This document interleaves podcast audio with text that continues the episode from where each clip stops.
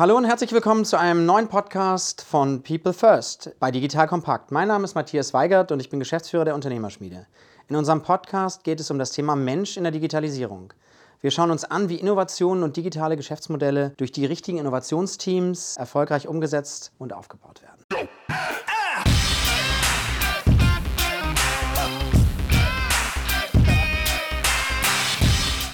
Heute geht es um ein Praxisbeispiel der digitalen Transformation im Mittelstand. Aus Gesellschafter- und Geschäftsführerperspektive mit dem Fokus auf dem Aufbau eines Innovationsteams. Ich freue mich wahnsinnig, dass Moritz Netsch heute bei uns ist. Äh, Moritz, wir kennen uns schon aus Projekten.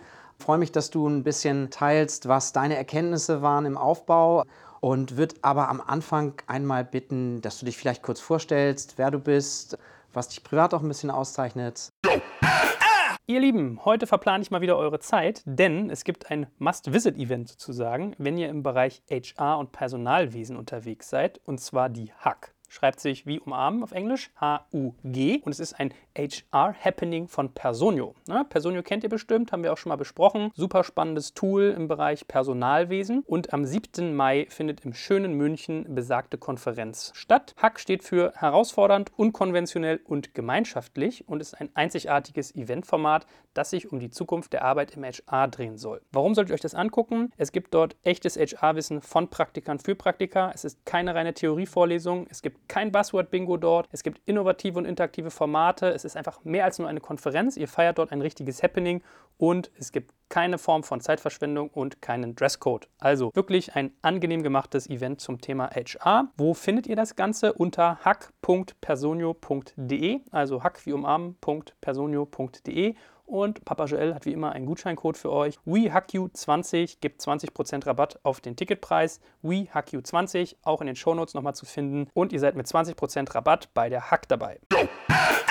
Ja, hallo Matthias. Erstmal vielen Dank für die Einladung, an dem Podcast teilnehmen zu können. Ich finde das spannend und ich glaube, ich auch eine gute Chance, wieder auch ja, die Lessons learned, die wir gemacht haben, die ich gemacht habe, anderen auch zur Verfügung zu stellen. Ich glaube, das ist auch ein ganz wichtiger Punkt im, im Rahmen der Digitalisierung. Wir, es wird auch immer viel mit Transformation in Verbindung gebracht und das ist es, glaube ich, auch ein Stück weit. Transformation von Organisationen und auch von Menschen. Das ist ja euer People First Ansatz hier, der Fokus hier. Und ich denke, da werden wir heute an der einen oder anderen Stelle noch drauf eingehen.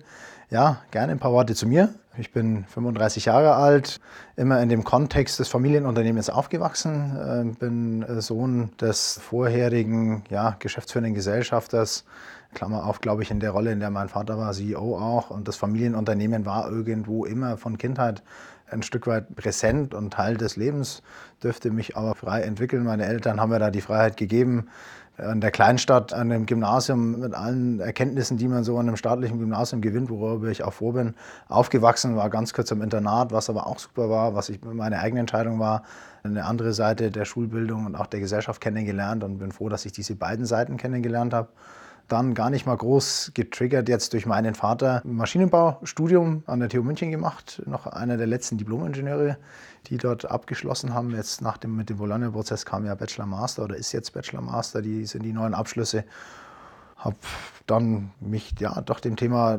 Produktionstechnik, Produktionsprozesse und Organisationen im Unternehmen mehr genähert, auch über das Maschinenbaustudium.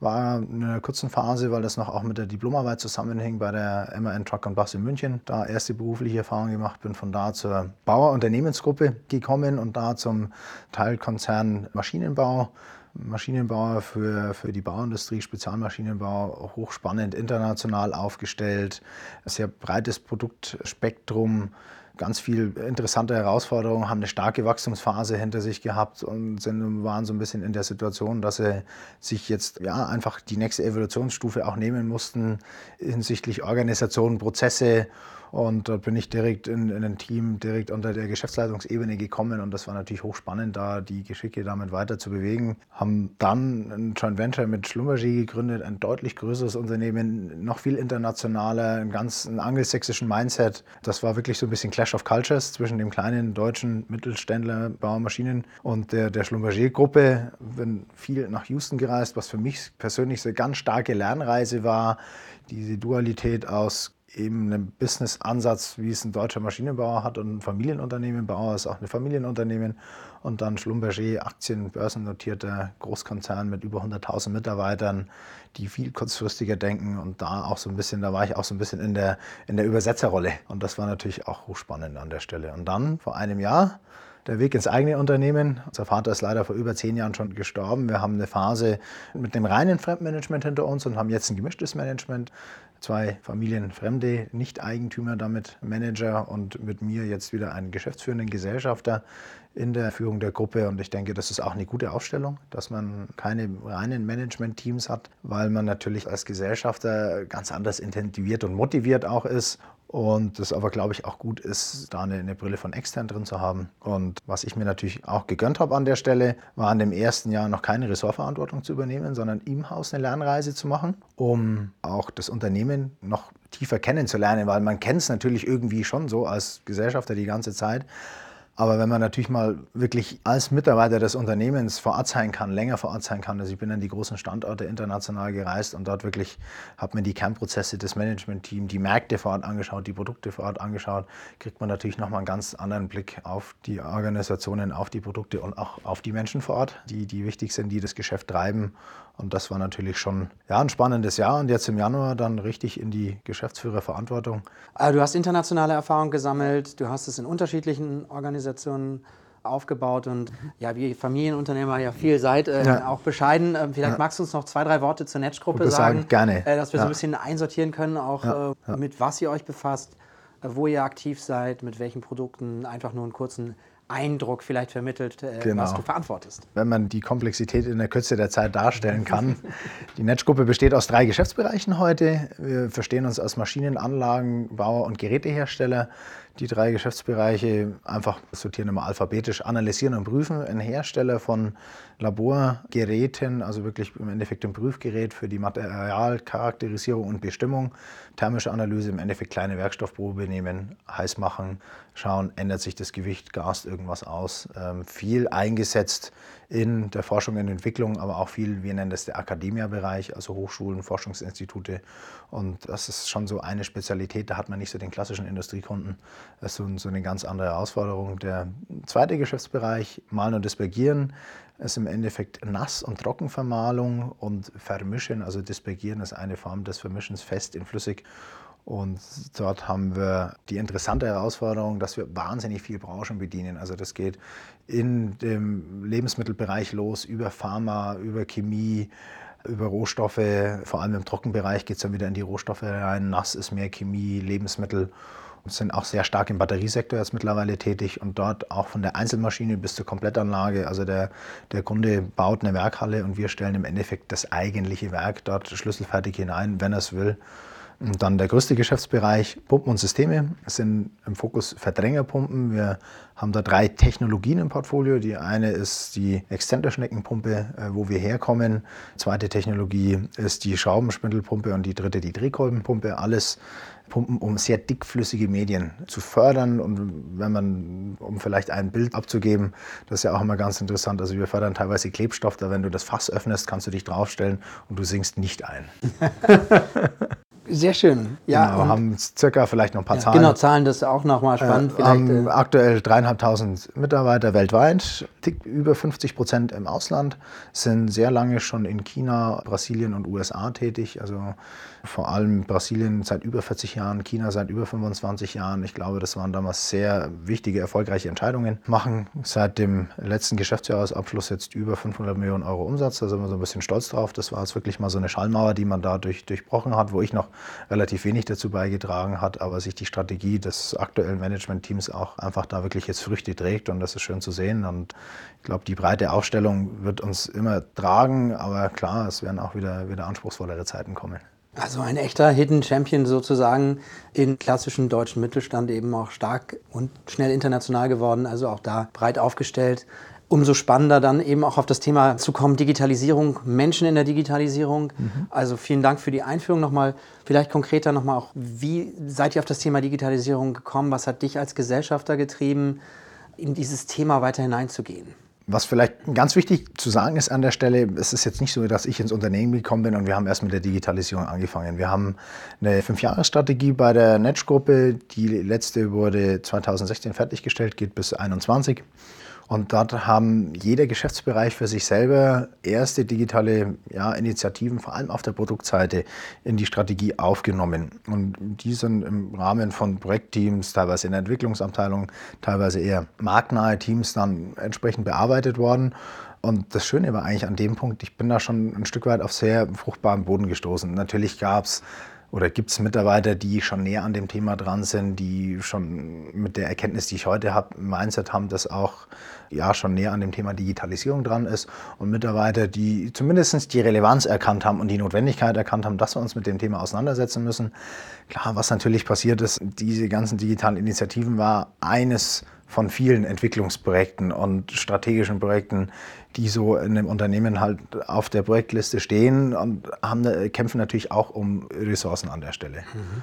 Und das war so ein bisschen der Aussatzpunkt, was ich auch gemacht habe. Ich bin ein halbes Jahr bevor ich in die Netzgruppe eingetreten bin, habe ich mal den Karriereschritt bei Bauer beendet, auch abgestimmt, habe mir neben dem Managementprogramm auch eine Art digitale Lernreise gegönnt, mir selber einfach geleistet weil ich für mich erkannt habe, okay, es wird so viel darüber geredet, auch äh, andere Unternehmen beschäftigen sich damit und, und ich habe gesehen, bei uns, wir haben erste Ansätze, aber ich will es jetzt mal, bevor ich ins eigene Unternehmen komme, mal verstehen, was versteht man denn überhaupt unter Digitalisierung und was für Menschen bewegen sich darin, was ist, wie denken die, wie gehen die mit Problemstellungen um, wie, wie, geht, man, wie geht man an Innovationen heran.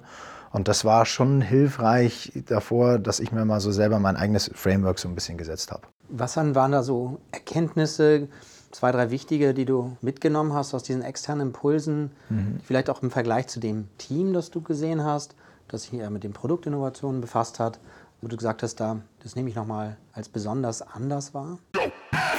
Ihr Lieben, an dieser Stelle möchte ich euch auf was ganz Tolles hinweisen und zwar, dass der Rewe Startup Award, unterstützt durch Mondelez, die machen unter anderem diese leckere Milka-Schokolade, wenn ich mich nicht täusche, in die zweite Runde geht. Ja, Rewe sucht wieder nach Food- und Getränkeinnovationen, die den Markt revolutionieren. Und wichtig, wenn ihr teilnehmen wollt, ist einfach nur, dass euer Produkt noch nicht flächendeckend bei Rewe oder einem Wettbewerber gelistet ist und dass die Markteinführung vor weniger als fünf Jahren war. So, wenn ihr euch jetzt angesprochen fühlt, das solltet ihr, wenn ihr sowas tut, ist nämlich eine geile Chance, dann bewerbt euch doch und gewinnt unter anderem eine bundesweite Listung in den Rewe-Märkten und beim Rewe-Lieferservice. Nochmal zum Mitschreiben, bundesweite Listung in den Rewe-Märkten und beim Rewe-Lieferservice. Alle Infos zum Award und zu den Teilnahmevoraussetzungen findet ihr unter rewe.de slash Startup Award. In einem Wort geschrieben. rewe.de slash Startup Award. Also Food- und Getränkeinnovationen melden sich dort bitte rewe.de slash Startup Award wirklich die drei oder vier Hauptpunkte. Also was glaube ich schon ganz wichtig ist, eine andere Art von Mindset. Wir kommen natürlich aus einer Welt, wo wir, wo wir sehr etablierte Organisationsstrukturen haben, Innovations- und Entwicklungsprozesse haben. Und ich habe natürlich die Möglichkeit, wenn ich ein rein digitales Produkt entwickle, dass ich natürlich viel schneller an den Kunden herantreten kann, an den Nutzer herantreten kann, das validieren kann. Und das kann ich einfach mit einem Stück Hardware nicht. Also wenn ich in einem Aalbehälter eine neue Welle konstruiere, dann muss ich die auch zu Ende konstruieren. Weil wenn die im Betrieb auseinanderfällt, haben wir ein ernsthaftes Problem. Hat der Kunde zuerst das Problem und dann haben wir das Problem. Und das muss ich natürlich vermeiden. Aber jetzt ein Stück Software mal den ersten Prototypen zu bauen, kann ich natürlich viel schneller. Und von daher unterscheiden sich, ich würde sogar sagen, die Innovationsprozesse schon sehr grundsätzlich. Und das muss man mal verstanden haben, das muss man auch mal erlebt haben. Und ein Stück weit, also witzigerweise sind in beiden Innovationsprozessen, in dem eher manuellen, in dem digitalen, das sind alles schon Leute, die Tüftler sind und irgendwo an der, an der Lösung auch begeistert sind und, und dem Kunden irgendwo eine Lösung bieten wollen. Der aus dem manuellen, klassischen Innovationsprozess, der läuft, glaube ich, eher die Gefahr, dass er seine Lösung als die interpretiert, die der Kunde braucht. Mhm. Was mir in der digitalen Welt sehr viel begegnet ist, sind wirklich Leute, die, die wirklich versuchen, von dem Kundenproblem loszulaufen. Und das ist schon entscheidend. Ich glaube, wir haben diesen Mindset-Change auch bei uns in den etablierten Innovationsprozessen, weil wir bei uns in der Gruppe schon sehr viel über Applikationen sprechen. Also ich glaube, wir haben, die Voraussetzungen sind da, man muss jetzt noch so ein bisschen rauskitzeln. Mhm. Und wenn du das jetzt transportierst, nochmal jetzt Lernreise, externe Impulse, Eindrücke gewonnen, mhm. selber auch Erlebnisse gehabt. Das jetzt übertragen nochmal auf den Rahmen, den du dir jetzt oder den ihr euch auch gegeben mhm. habt für euch als Gruppe, das Thema Digitalisierung Im Endeffekt, was so ein bisschen, du sprichst ja einen, einen Kernpunkt darauf an, wo wir, wir uns schon auch mal in, in vorhergehenden. Gesprächen unterhalten haben, was wirklich jetzt so das Ergebnis war aus der Lernreise und dann auch das Ergebnis eines Prozesses, den ich erst intern nochmal angestoßen habe, können wir gerne auch gleich nochmal drüber sprechen, war, dass wir wirklich sagen, wir, wir gründen eine Digitaleinheit, um mal wieder ein Buzzword zu verwenden wo wir wirklich sagen, okay, wir, wir lösen hier den digitalen Innovationsprozess von, von unserem Kerngeschäft, um den Leuten mehr Freiraum zu schaffen, um eine höhere Geschwindigkeit zu ermöglichen, um wirklich auch mal zu sagen, okay, ihr, ihr müsst jetzt nicht jeder Richtlinie folgen. Klar, es gibt das Compliance-Thema ist zu befolgen und wir müssen auch da Risikomanagement betreiben, aber da gilt es schon mehr Freiraum zu schaffen, um diese Geschwindigkeit, die eben möglich ist, auch dann wirklich in den Innovationsprozessen zu schaffen. Vielleicht erklärst du unseren Hörern noch mal ganz kurz auch, was das Thema Digitaleinheit ist aus Bei uns deiner bedeutet. Sicht, was es bedeutet. Das mhm. ist, glaube ich, auch nicht allen geläufig. Viele hören es immer wieder, aber so ja. vielleicht hilft es noch mal so ein bisschen auch zu erklären, was ihr damit meint, was du damit meinst. Du sprichst gerade einen guten Punkt an. Ich glaube, jeder interpretiert das anders. Und wir haben für uns die Digitaleinheit folgendermaßen beschrieben. Ich habe versucht, erstmal so ein High-Level Innovation Pattern aufzuzeigen, wo ich sage, okay, wir haben unseren klassischen evolutionären Entwicklungsprozess, wo wir auch schon mal revolutionäre Schritte machen. Aber die brauchen einfach ihre Zeit und das wird ein Innovationsprozess sein, der wird immer bestehen, weil da kommen wir her, da sind wir stark. Das ist das Kerngeschäft, das heutzutage das Geld verdient und das ist auch wichtig an der Stelle. Daneben gibt es, glaube ich, wenn wir dann auf die digitale Seite der Geschäftstätigkeiten wechseln, gibt es einmal das Thema digitale Transformation der Kernunternehmens, der Kernprozesse. Und dann gibt es das Thema wirklich zum Kunden hin. Und da nochmal auf diese zwei Bausteine zu kommen, da habe ich, glaube ich, jetzt mittlerweile auch alle meine Kollegen davon in den Management Boards überzeugen können, dass wir wirklich unterscheiden, wo wir sind. Einmal der Anwender von digitalen Lösungen und auf der anderen Seite der andere Baustein ist, dass sind, wir sind der Verkäufer, der Anbieter einer digitalen Lösung. Und da geht es im Endeffekt zum Markt hin und auf diesen Baustein fokussiert sich die Digitaleinheit. Mhm. Das war für mich auch so eine, so eine Lessons learned, die ich mitgenommen habe, wirklich dieses Thema Produktentwicklung, Lösungsentwicklung hin zum Markt hin, Geschäftsmodelle, das passt, ist ein Thema, Themen, die passen zusammen, ein Baustein, Digitaleinheit. Das andere, wo wir der Anwender sind, das muss in der Stammeinheit passieren, weil am Ende des Tages muss es ja die Stammeinheit der Anwender. Also da muss ich ja jeden Mitarbeiter mitnehmen bei dem neuen Stück ERP-Software oder BI oder Frontend für Berichtswesen oder oder oder. Ähm, aber wo es zum Markt hingeht, da haben wir gesagt, da machen wir jetzt die Digitaleinheit, da lösen wir das los vom Kerngeschäft. Ein bisschen andere Regeln, ein bisschen offener, ein agileres Mindset, auch agilere Methoden.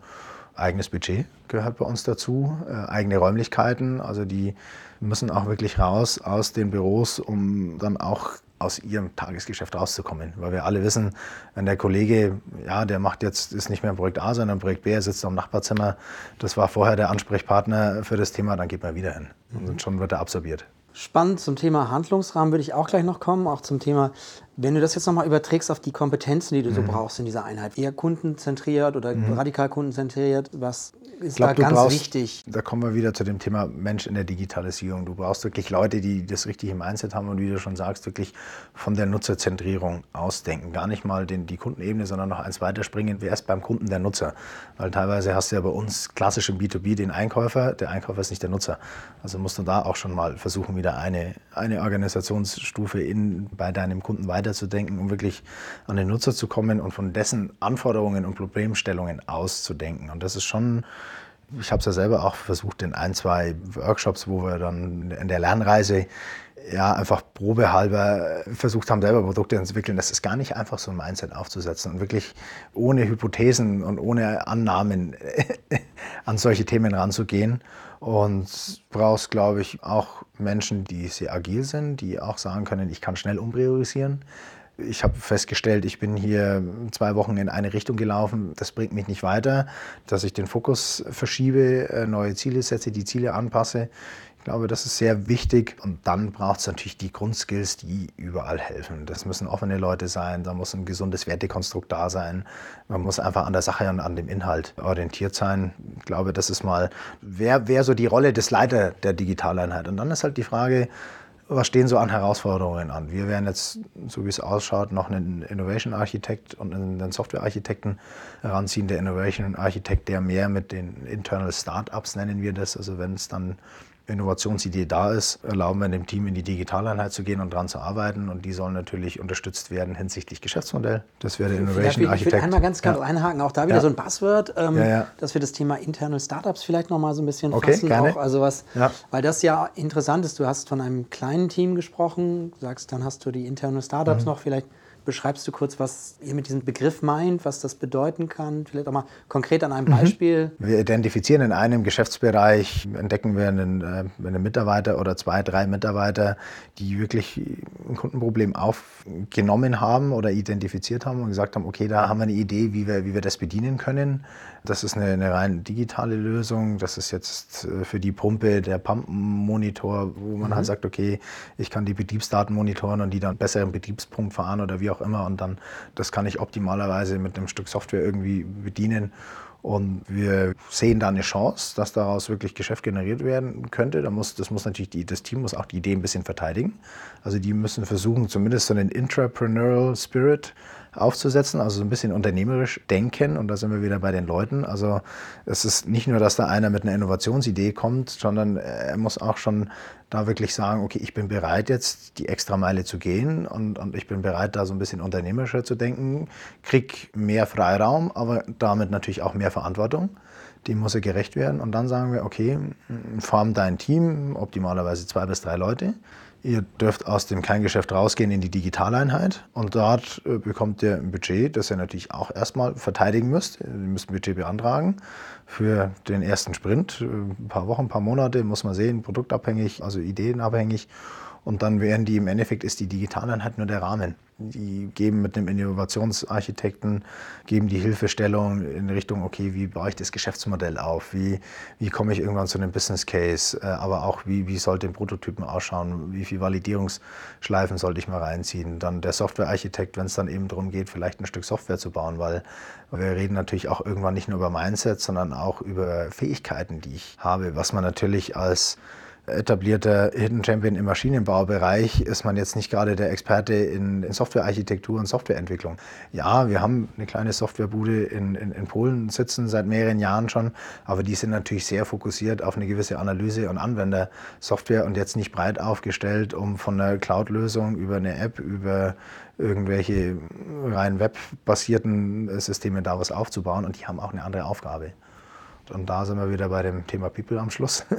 Wir sind an den Punkt gekommen, wo wir, wo wir identifiziert haben, wir müssen jetzt von außen die ein oder andere Fähigkeit einfach jetzt dem Unternehmen hinzufügen. Ich würde gerne noch einmal, bevor wir auf das Hinzufügen kommen, auf das Ergänzen kommen, ja. sagen, eine spannende Frage, die ja immer ist, gehen die Leute zu 100 Prozent dann mhm. in dieses Ausarbeiten einer Idee mhm. oder sind sie nur in einer Teilkapazität praktisch wir sind jetzt an dem Punkt, wir nennen das unseren ja, Pitch- und Stagegate-Prozess, den, den jetzt zu schärfen, weil die Digitaleinheit hat jetzt im Januar erst die Arbeit aufgenommen und da ist es schon das Ziel, dass die vielleicht eine Art Vorphase noch in ihrer Geschäftseinheit sind, aber schon irgendwie 20 bis 30 Prozent freigestellt werden, um dann ihren ersten Pitch vorzubereiten. Also das erste Mal die Idee verteidigen müssen, für Budget werben müssen. Und sobald dann diese, dieses erste Gate übersprungen ist, ist, ist wirklich das, das Ziel, die zu 100 Prozent aus dem Kerngeschäft rauszunehmen, in die Digitaleinheit zu entsenden. Das war, weil du vorhin auch die Frage gestellt hast, was waren so Lessons learned aus der Lernreise. Das habe ich bei sehr vielen Unternehmen Gesehen, da haben viele gesagt, ja, wir haben das mit in der Entwicklungsabteilung mit der ruhigen Stunde probiert, die anderen mit 20 Prozent, die nächsten Mal mit zwei Wochen und, und keiner war eigentlich so richtig glücklich. Nur die Unternehmen, die gesagt haben, okay, wir ziehen die wirklich raus, machen Innovationsteam oder Internal Startup, wie wir es nennen, die haben da eigentlich geschafft, den nächsten Schritt zu machen an der Stelle. Toll, also das heißt auch zusammengefasst ja. nochmal, ihr schafft ein Stück den geschützten Raum, um Innovationen zu entwickeln. Ihr habt ein Team, das extra Kompetenzen mhm. nochmal bereitstellt, diesem Team zur Seite steht, aber schafft eben auch die zeitliche Kapazität, dass die Teams eben ihre Ideen dann auch entwickeln können, ohne noch vom Kerngeschäft aufgesaugt zu werden. Ja. Spannend. Jetzt hast du noch gesagt, ihr habt euch extern aufgeladen. Mhm. Was waren so deine Erwartungen von dem, was von extern kommen muss im Vergleich zu dem, was was eben auch intern schon da war. Was muss die externe Person oder das externe Team mitbringen, um eben auch das aufzuladen. Also äh, klar, Punkt eins, dieser wirklich nutzerzentrierte Ansatz, dass man wirklich sagt, okay, wir müssen von den Kunden Problemstellungen und von den, von den Kundenanforderungen noch stärker denken. Also es ist ja nicht so, dass wir das nicht schon machen, aber noch stärker denken. Dann so ein Basisset an, an, an Skills einfach, also um einfach mal ein paar Methoden zu nennen, das ganze Thema Design Thinking, Lean Startup, Business Canvas, das sollte Scrum verstanden haben als eine agile Projektmethode das war so eine Anforderung und, und die dritte natürlich auch so einen, einen, gewissen unternehmerischen Geist wieder, weil im Endeffekt der Leiter der Digitaleinheit darf innerhalb der Netzgruppe eine Einheit aufbauen, die relativ autark und eigenständig ist. Ja, er hat eine Berichtslinie, so eine, wir nennen das digitale Sounding Board, können wir gerne auch noch drüber sprechen. Aber auf der anderen Seite muss er relativ eigenständig handeln und auch dafür werben. Also der muss auch losziehen und sagen, klar, ich habe natürlich auch die Geschichte erzählt, warum machen wir das, warum sollten wir das machen. Ich habe das Management-Team dafür gewonnen, aber er muss es jetzt in die Breite reintragen.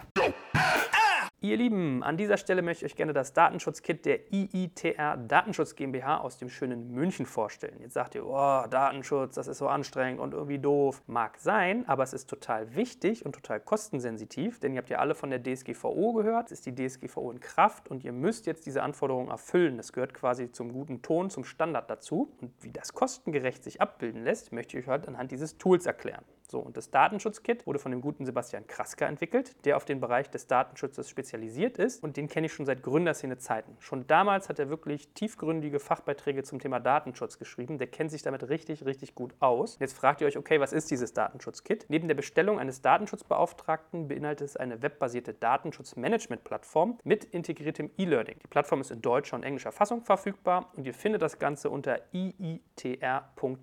Ich finde das wirklich eine sehr charmante Lösung, die euch ganz ganz viel Stress und Kosten abnimmt, weil es alles aus einer Hand bietet. Und natürlich hat Papa Joel für euch einen Code. Wenn ihr meinen Namen eingebt, J-O-E-L, Joel, bekommt ihr einen einmaligen Rabatt in Höhe von 100 Euro bei eurer Bestellung. Also losklicken www.iitr.de. Ein, glaube ich, ganz, ganz wichtiger Punkt, eben auch dieses Kommunizieren können in die Kernorganisation hinein mhm. mit euch als digitalem Sounding Board, ähm, aber dann eben auch die Kultur zu schaffen in, diesem, in dieser eigenen Einheit. Mhm. Gerne würde ich nochmal auf dein Angebot zurückkommen, das digitale Sounding Board, auch wieder so ein mhm. Buzzword vielleicht, ja. nochmal zu erklären, was konkret dahinter steckt. Ich finde es faszinierend, wie du als geschäftsführender Gesellschafter eben auch noch in den Themen bist. Mhm. Welche Rolle spielt das digitale Sounding Board das ist im Endeffekt ein Teil der Organisation, die ich für notwendig erachtet habe, was zusammenhängt mit der Struktur, wie die Netzgruppe aufgebaut ist. Wir haben, muss ich ganz kurzen Exkurs machen mit dir. Wir haben im Endeffekt, die Netzgruppe besteht aus den drei Geschäftsbereichen, die sehr eigenständig sind. Die haben komplett eigene Entwicklung, Produktion, Vertrieb, Marktbearbeitung, Einkauf. Also sind eigentlich full-fledged self-sufficient Units. Und über den drei Geschäftsbereichen haben wir eine, wir nennen das aktive Holding. Also im Endeffekt ist es eine rein schon eine auf Strategie und ein paar Kernfunktionen, vor allem auf der Finanzierungsseite und Markenseite fokussierte Holding, die ab und zu mal, wenn wir ein Thema sehen in den Geschäftsbereichen, etwas aktiver wird und auch mal sich mit Themen aus dem Tagesgeschäft beschäftigt, sich dann aber wieder zurückzieht.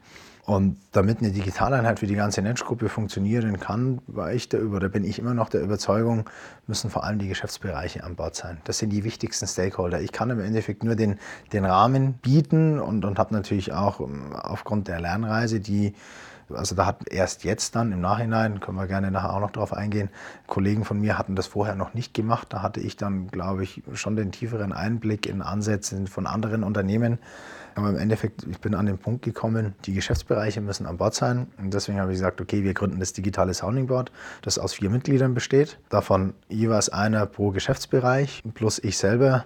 Und im Endeffekt, wir entscheiden über die Geschicke, über die Budgetallokation in der Digitaleinheit.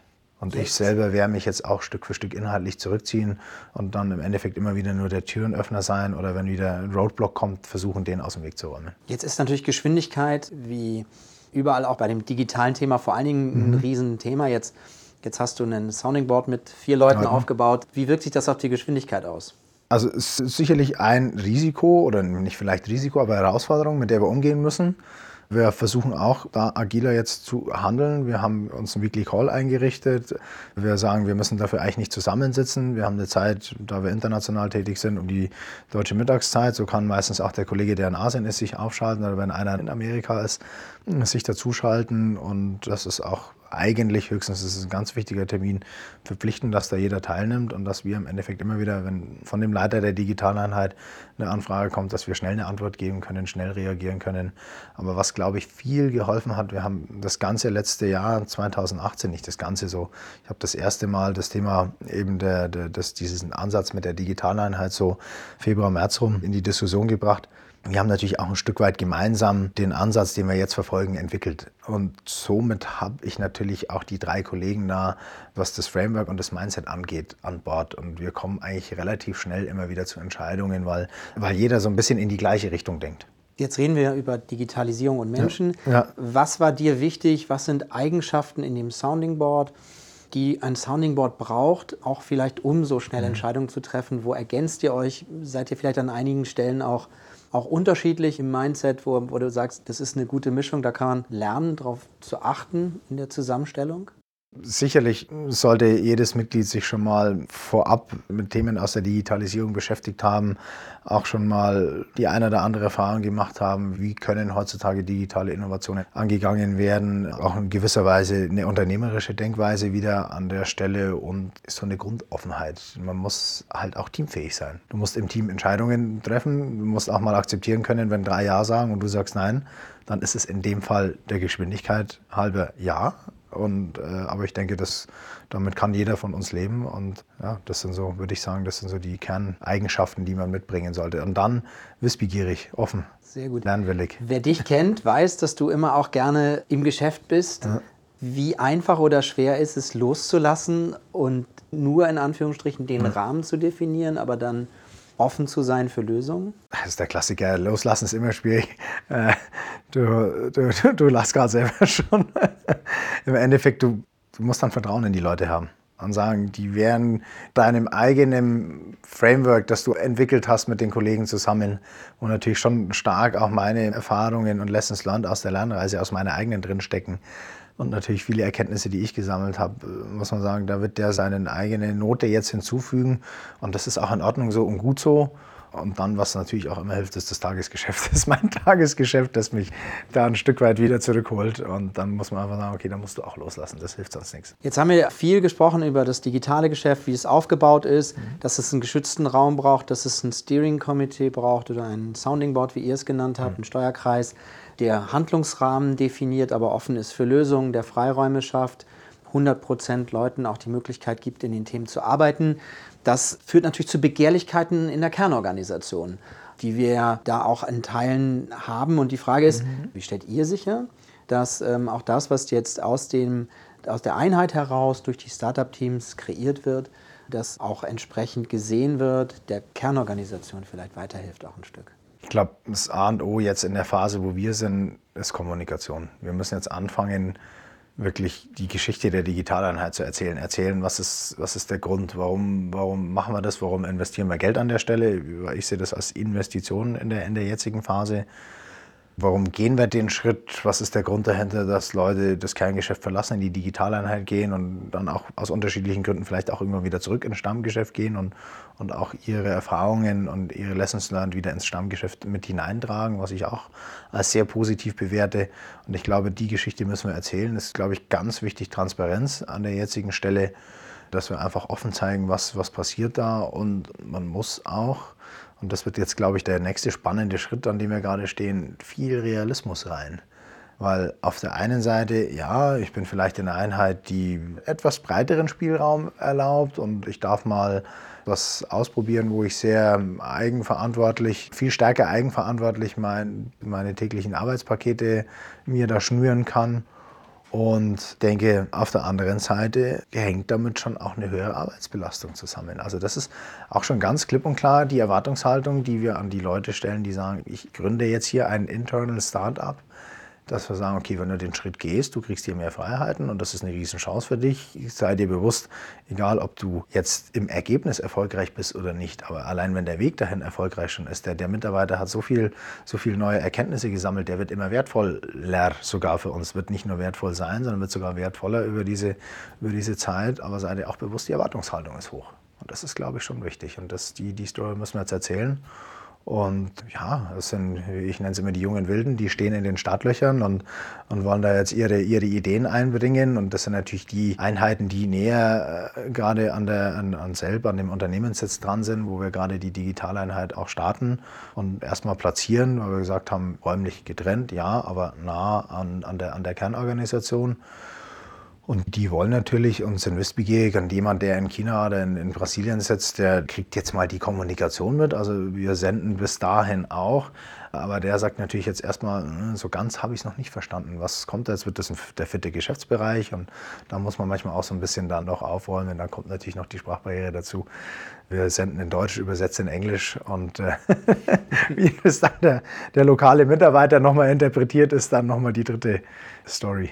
Aber rauszuhören ist da schon, dass du jetzt startest oder ihr gemeinsam startet mhm. in Deutschland nahe der Kernorganisation mhm. im Stammsitz, aber schon auch in dem nächsten Schritt eine internationale Perspektive durchaus mhm. seht. Ich glaube, da muss man mal zwei Phasen ein bisschen trennen. Wir haben gesagt, die Phase 1 begeben ja da schon ein bisschen Neuland. Deswegen haben wir gesagt, das machen wir nahe an der Stammorganisation, dort wo wir zu Hause sind. Wir wollen ja auch noch so ein paar, paar Hürden senken für die Mitarbeiter, die dann da in die Digitaleinheit gehen, weil wir sind in Deutschland überwiegend am Land platziert. Bei uns ist fast jeder Mitarbeiter irgendwo liiert, teilweise schon Familie. Vollbeschäftigung in Deutschland, der Mitarbeiter entscheidet hat heutzutage, wo er lebt und wo er arbeitet, dem zu erzählen. Und das ist mir eben auch auf, der, auf meiner Lernreise wieder begegnet, um einer deiner initialen Fragen zu kommen. Oftmals haben Unternehmen dann das Problem, die gründen eine Digitaleinheit in München oder Berlin, dann auch die Leute dahin zu bekommen, wenn sie nicht selber in Berlin sitzen. Und deswegen haben wir gesagt, das machen wir jetzt mal eher bei uns zu Hause in der Nähe, versuchen da die richtige Umgebung zu schaffen, versuchen uns vor Ort auch zu vernetzen. Es gibt da in, in Hof so ein digitales Gründerzentrum, das ist die Initiative der bayerischen Staatsregierung, die da investiert. Mhm. Mit dem vernetzen wir uns. Es gibt diese Hochschule Hof, man muss mal sehen, ob man in Richtung Bayreuth noch was macht.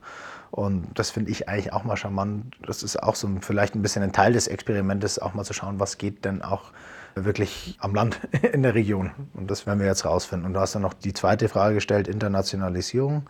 Ja, ist angedacht. Die Netschgruppe ist international. Wir haben über 50 Prozent unserer Mitarbeiter im Ausland, machen über 60 Prozent des Umsatzes im Ausland. Wir sind sehr stark in China. China, wer sich damit beschäftigt, weiß auch, dass was Digitalisierung angeht, die auch sehr aktiv, agil und teilweise sogar schon weiter sind.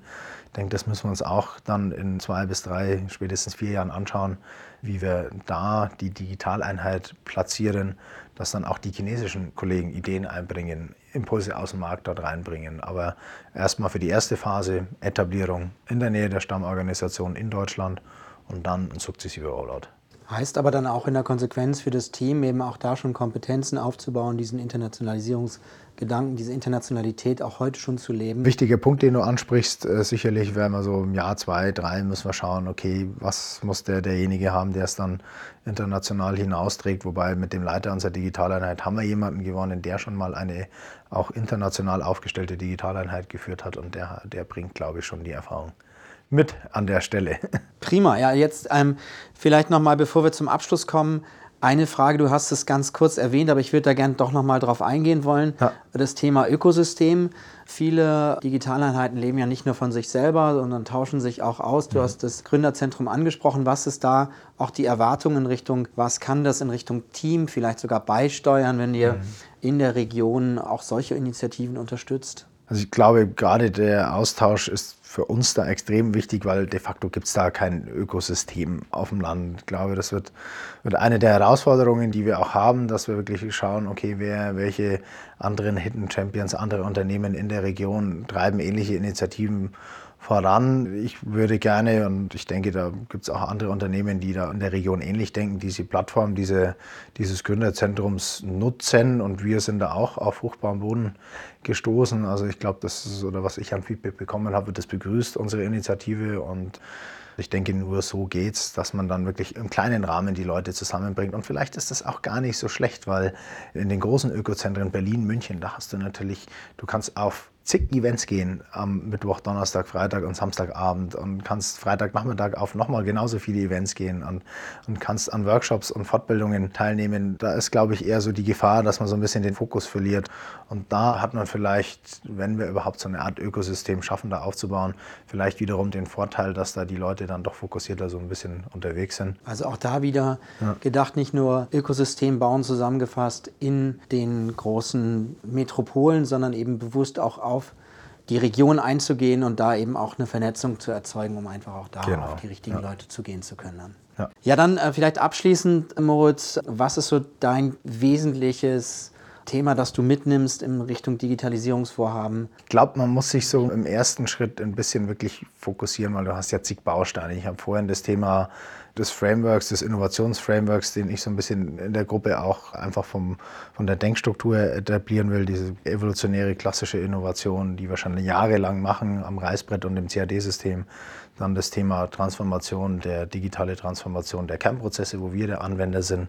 Und dann das Thema wirklich Entwicklung rein digitaler Produkte, Geschäftsmodelle, Vertriebskanäle zum Kunden hin und einen Baustein raussuchen, mit dem anfangen und dann wirklich darauf konzentrieren und das weiterentwickeln und dann wirklich schauen, dass man Leute findet, die erstens mal eine gemeinsame Idee entwickeln und darüber ein gemeinsames Verständnis entwickeln und dann im Endeffekt die richtigen Leute finden, die es umsetzen können. Also wir haben, haben uns wirklich Zeit genommen, auch den Leiter unserer Digitaleinheit zu suchen und zu finden und, äh, und haben uns da ja, fast ein halbes Jahr Zeit genommen, da den richtigen Kandidaten auszuwählen. Und er hat zwar erst für nächstes Geschäftsjahr, bei uns startet das Geschäftsjahr im Juli, Freigabe für die nächsten zwei Positionen. Mhm. Aber auch er fängt jetzt schon an, diese zwei Leute zu suchen, dass wir da einfach die richtige Mannschaft haben, die die richtigen Skills hat und das, das richtige Mindset und auch so ein bisschen hungrig ist. Super. Jetzt abschließend persönliche Frage noch, wie hältst du dich ständig auf dem Laufenden? Du hast viel über Lernreise gesprochen, Impulse von extern, aber was machst du konkret? Wie bleibst du digital? Wie bleibe ich digital? Momentan leider nur, weil wir haben noch ein anderes großes Thema. Wir haben, stellen gerade auch die Geschäftsleitung, äh, haben wir eine kleine Veränderung. Das hat etwas, bedarf noch etwas meiner Zeit. Aber momentan hauptsächlich über ja, Kontakt halten mit, mit Leuten, die ähnliche Initiativen vorantreiben, da sich immer wieder austauschen. Wo steht ihr? Wo, wo sind eure Probleme? Wo hängt ihr? Weil im Endeffekt, das ist halt die Rolle, wo ich der Meinung bin, die sollte ich einnehmen, immer wieder das Framework bieten, äh, vielleicht selber mal den einen oder anderen Impuls setzen, was Herangehensweisen, was Ansätze angeht. Aber ja, ansonsten, wie, wie, halte ich mich, wie halte ich mich digital? Also was ich mache, das ist mein persönliches, selbst erklärtes Ziel, less Excel, less Outlook und kein Papier. Also heißt, auch da äh, die Prozesse ja. stärker ja. elektronisch umsetzen. Genau. Also da sind wir aber noch bei der Automatisierung von Kernprozessen. Ja, genau, da sind wir wieder bei der Automatisierung von Kernprozessen. Sehr schön, ja. Dann vielen Dank vielleicht nochmal zusammengefasst. Also gerade wenn es um das Thema Digitalisierung aus eurer Sicht geht, geschützter Raum, sich ein Thema konkret rausgreifen, dazu verstehen, wen brauche ich als Mensch, als Team, sich Zeit nehmen, aber auch diese Personen zu finden, für die Region zu finden, nicht den schnellen Weg nach Berlin zu gehen, ähm, sondern das eben auch nahe der Kernorganisation aufzubauen. Das ist, glaube ich, sehr spannend. Vielen Dank für die tollen Impulse, die du uns gegeben hast. Wir wünschen natürlich weiterhin viel Erfolg beim Aufbau und hoffen, vielleicht in einiger Zeit nochmal zu hören, wie sich denn das entwickelt hat. Gerne. Vielen Dank. Vielen Dank für deine Zeit und das gute Gespräch. Bis bald.